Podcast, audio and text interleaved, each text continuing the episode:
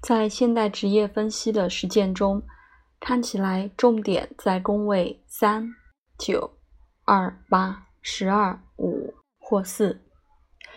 星体水星、金星，当然还有月亮，比其他星体更显著、更频繁。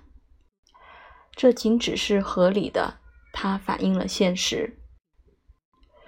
这些宫位的事物定义了今天我们的社会中主要的工作的重点领域。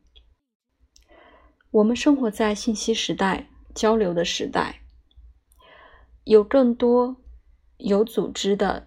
散布信息的方式遍布世界，超过历史以往任何时候。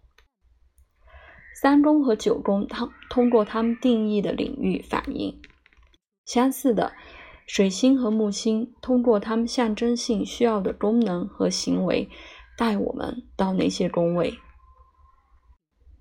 投资、商业、利润定义了每个人的梦想。二八宫轴线定义了我们的价值，在很多层次，包括非常重要的另类疗法和自然疗法，在新时代的维度八宫。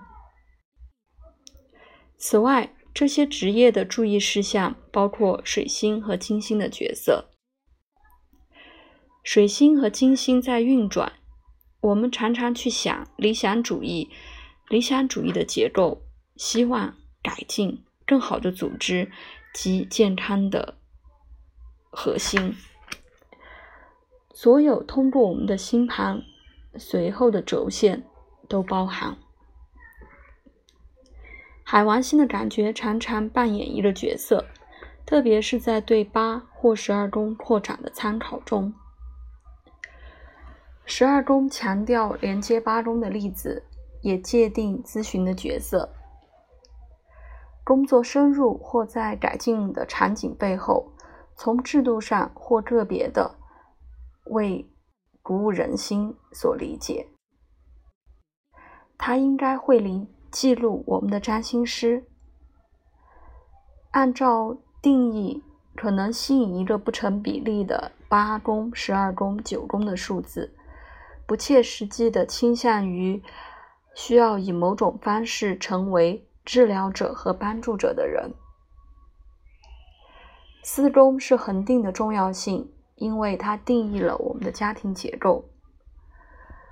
工作是专家去建构、保护、改善、买卖有用的东西，对我们的生活很重要，因此象征着我们以什么为生，以及我们的工作带给了我们什么。五中定义我们为为孩子的关注点，他们的教育为后代，我们的娱乐活动，我们的锻炼项目，我们的运动能力。十中，当然作为通用的符号是非常重要的，我们职业优势的信号。十中在许多方面是我们的社会地位。一宫通常定义了我们在职业中自我展示的需要，常常强调一个独奏表演的需求。七宫我们的需求为了合作伙伴互补，有时候关键的需要被需要，海王星在那里，在工作机会中会非常普遍和引人注目。六宫显示关注点在于我们想要怎样或不需要在我们的工作中和其他员工合作，为了满足工作目标。十一宫包含我们在工作机会中的维持机制，我们的朋友、他们的推荐、他们的评价和鼓励。但是，别为你的职业分析。关于二三四五八九十二宫的重点担心，这只是我们世界的一个反射。